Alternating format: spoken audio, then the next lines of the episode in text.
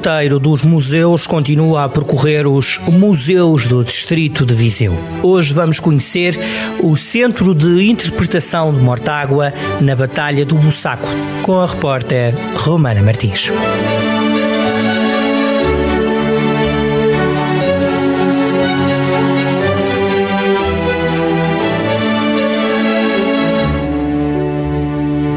Centro de Interpretação de Mortágua, situado no centro da vila, foca-se na terceira invasão francesa e a tão famosa Batalha do Bussaco.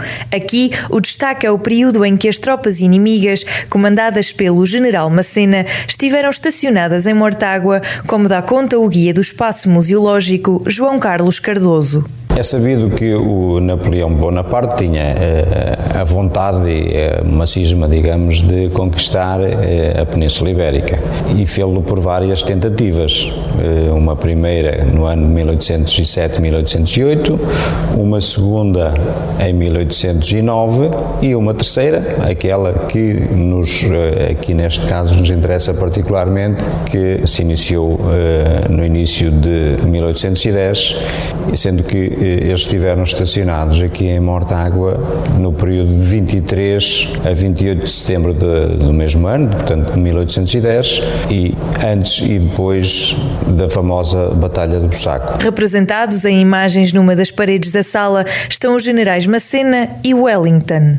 As tropas invasoras, portanto, as tropas francesas, eram comandadas pelo general Macena, um dos, um dos, supostamente um dos melhores generais de Napoleão Bonaparte e que o, eh, portanto, encarregou, incumbiu da responsabilidade de organizar um, um, exército para invadir então Portugal. Sendo que as nossas tropas eh, estavam, a, tínhamos a, a coligação com a Inglaterra e que eram comandadas pelo general Wellington. A primeira localidade conquistada em Portugal foi Almeida, no distrito da Guarda. Após ocuparem e destruírem a vila, os franceses prosseguiram em direção à região de Viseu. E destruição de Almeida, as tropas eh, prosseguiram em direção a Viseu, Tondela, Santa Comba e Mortágua, tendo cá chegado no dia 23 de setembro de 1810 e estacionaram numa localidade aqui próximo de Mortágua que se chama Barril. Na altura em que as tropas invasoras estiveram em Mortágua, ocuparam quase todas as localidades do Conselho, causando medo aos habitantes. As tropas inimigas roubavam, pilhavam e violavam, eh, enfim, causando grande, grande destruição, obrigando as pessoas a fugir, a abandonar as suas casas e os seus bens e, e a fugir para, para, para as montanhas e para as serras. E conta-se que eh, as pessoas eh, enterravam algum, alguns bens dos seus bens, né, nomeadamente o azeite, os cereais, o mel, para depois tentar recuperar quando as tropas inimigas se afastassem. O objetivo da terceira invasão francesa era chegar a Lisboa e conquistar a capital.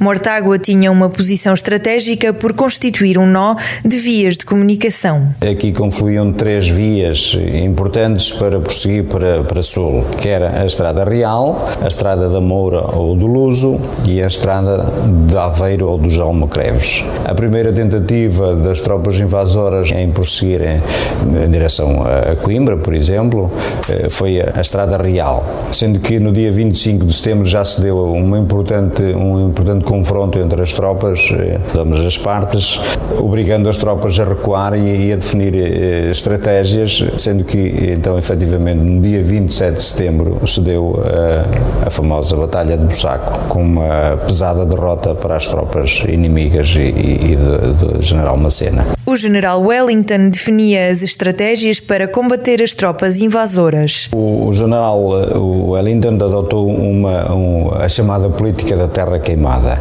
que eh, não passava por um confronto eh, eh, direto e tão intenso, mas sim ir oferecendo alguma resistência e ao mesmo tempo ia recuando as suas tropas, tomava posição, percebia qual, qual seria também a estratégia das tropas inimigas e ainda com a, a chamada política da terra queimada, que consistia no facto de ele mandar destruir e queimar tudo o que deixava para trás, para assim as tropas francesas não poderem usufruir dos bens que iam encontrando pelo caminho e assim enfraquecia-os, eh, quer fisicamente, quer eh, moral e psicologicamente. Além do Wellington, houve um português com forte presença no combate de Mortágua, o Major Luís Rego.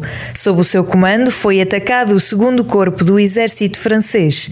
A visita termina no período pós-batalha do Bussaco. Depois da batalha do Bussaco, as tropas recuaram, voltaram a ocupar Mortágua, e continuaram a causar um grande índice de destruição, sendo que até por essa ocasião algumas das localidades foram de tal forma destruídas que não mais se reergueram, desapareceram completamente do nosso Conselho. Então no dia 28 as tropas francesas retiraram-se aqui por uma estrada que na altura era chamada a Estrada de João Creves, em direção à Águeda, e depois tomaram o rumo de, do sul, passando ainda por Coimbra, tendo chegado às linhas de Torres Vedras, aí é que eles foram definitivamente, digamos que, derrotados e, e se retiraram. Em exposição estão alguns tipos de fardamento usados à época.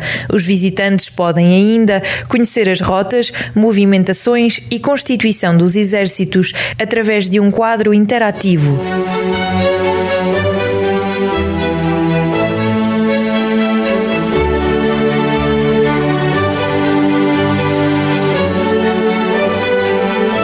Rota dos Museus, às segundas-feiras, na Rádio Jornal do Centro, com repetição nas manhãs de fim de semana e sempre no digital em jornaldocentro.pt.